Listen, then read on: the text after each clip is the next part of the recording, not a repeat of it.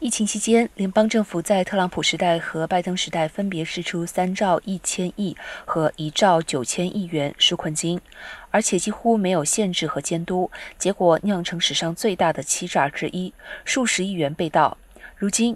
检方展开追查行动，从联邦各部门二十一个督察长办公室的五百名稽查员，到联邦调查局、特勤局、邮政监督局。到国税局的调查人员在查处涉嫌疫情纾困金的欺诈犯罪。联邦政府至今指控一千五百人欺诈纾困金，超过四百五十人被定罪，但与调查人员接获的举报和掌握的线索相比，仍是冰山一角。拜登政府本月初签署将欺诈疫情纾困金的五年追诉期延长到十年，让政府有更多的时间追查。